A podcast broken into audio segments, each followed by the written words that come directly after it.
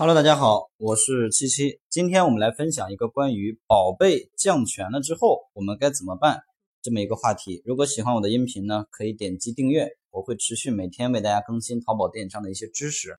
同时，如果你有更多的疑问，欢迎添加我的个人微信幺六零七三三八九八七。好的，我们来说一下啊。首先，先说一下什么情况下会导致降权。第一种情况呢，也是非常呃直接的一种情况，就是刷单。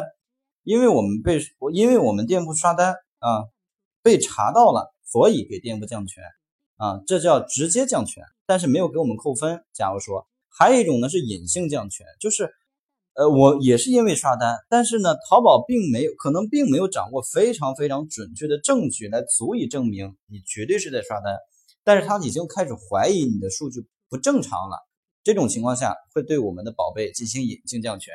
但是所谓的隐性降权，实际上我们在后台根本看不到任何的违规记录和扣分的提醒，这个是没有的啊。但是咱们上边说的第一种降权呢，可能官方直接给到我们一个提示，你在刷单被我查到了，给你降权了，对吧？那无论是哪种情况，它最直接体现的一个方面就是我们店铺的流量会呈现下滑的趋势。所以无论是隐性降权也好，还是这个直接降权也好，无论是由于什么原因导致的降权。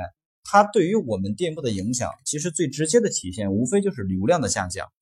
所以在这种情况下呢，很多新手就比较茫然，说我现在流量下降了，我该怎么办呢？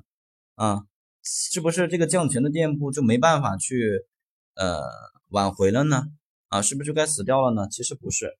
首先我们来理解一下啊，就是降权，它给你降的是什么权限？就是你流量下降，它。让你的什么渠道的流量下降了？我告诉大家，就是搜索流量。也就是说白了，你由于刷单也好，其他的一些东西也好，导致的降权，它降低的是我们的搜索流量啊。搜索流量下降会带来一系列的负面的反馈，比如说，由于流量下降，我们店铺的订单量可能也会下降。店铺订单量下降了的话呢，店铺的层级就会发生变化，可能就会下降。店铺层级下降了的话呢，可能本该属于我们这个店铺的一些流量也就拿不到了，所以它会形成一系列的这个负面的连锁反应。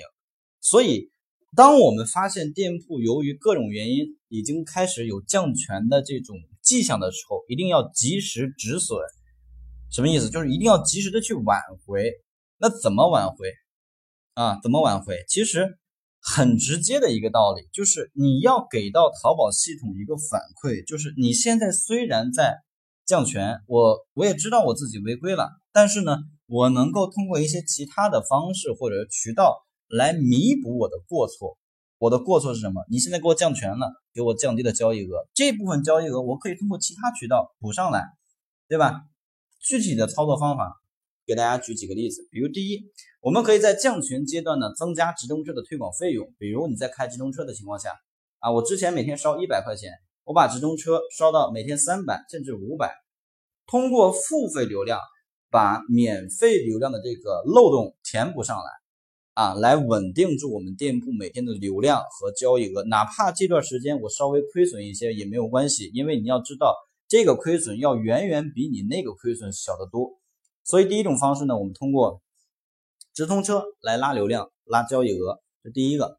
第二个呢，就是我们可以在呃，当感觉到有降权的这种情情况的时候，快速的响应，策划一些活动，对吧？比如策划一些促销的活动啊，比如送什么东西，或者买多少件打折，对吧？通过这种方式来拉高我们店铺的一个交易额，稳定住我们店铺的层级。只要你把层级稳定住。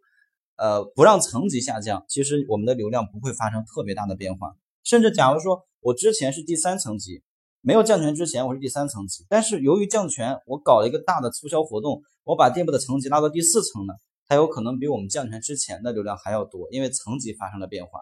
所以其实说白了，当发生降权的时候，我们就要想一些弥补和挽救的一些方法和手段。当然，最好的方式肯定是我们不要降权，对吧？也就是说，呃，我们尽量去注意淘宝的这些呃违规项目，比如说刷单呀，比如说换宝贝呀，比如说类目错放啊，等等等等，这些有可能会导致降权的一些操作行为，我们尽量去避免。这样的话呢，就能才就能从根本上杜绝降权这种事儿的发生。